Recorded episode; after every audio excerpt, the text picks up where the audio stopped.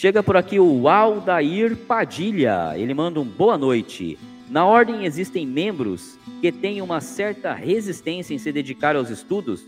Se sim, quais os efeitos isso podem gerar ao membro?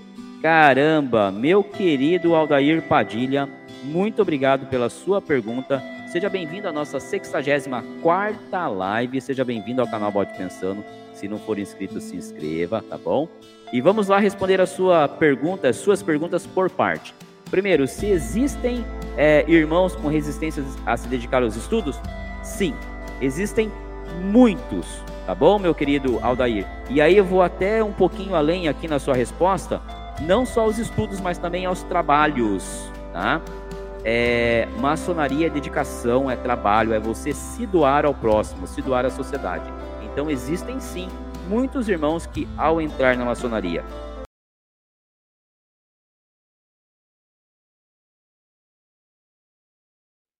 e verem que deverão estudar, deverão trabalhar, cara, ou fogem, inclusive pedindo para sair, ou sempre vão vir com aquelas desculpinhas que eu não posso, que isso, que aquilo.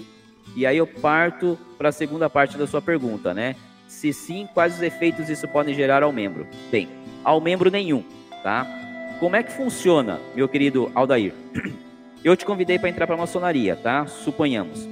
Aí eu vou lá, te explico o que é maçonaria, que é uma escola filosófica, onde a gente vai lá se reunir, estudar, procurar melhorar como pessoa, vamos fazer filantropia tal. E no momento dessa minha explanação, desse meu, dessa minha explicação, tudo lindo e maravilhoso. Você concorda e aceita com tudo. Levo você para participar de alguns eventos, levo você para começar a se interar com os maçons.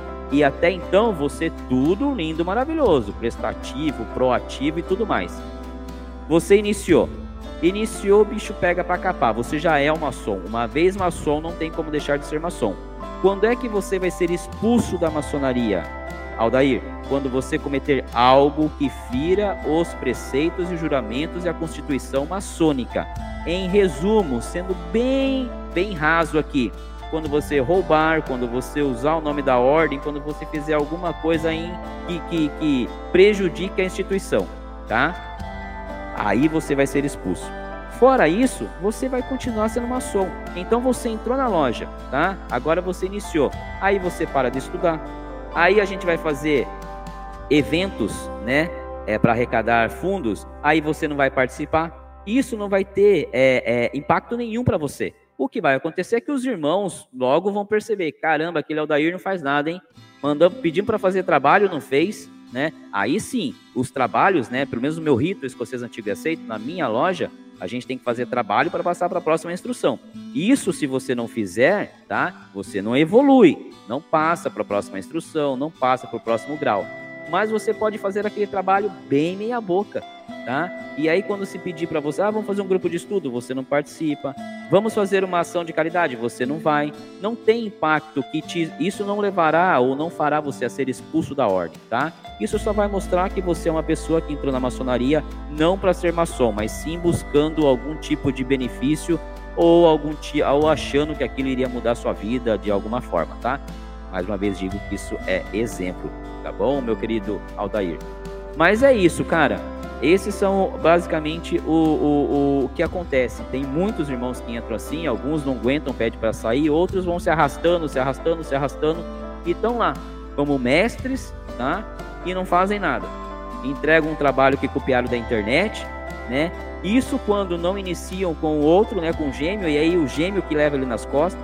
Você pede, vai, vai fazer uma ação, vai fazer uma, uma, uma ação, alguma coisa, o cara nunca aparece entrega convite pro cara vender, o cara, ah, eu não posso, eu não isso, não aquilo, vai estar tá lá na ordem e vai ficar lá, tá?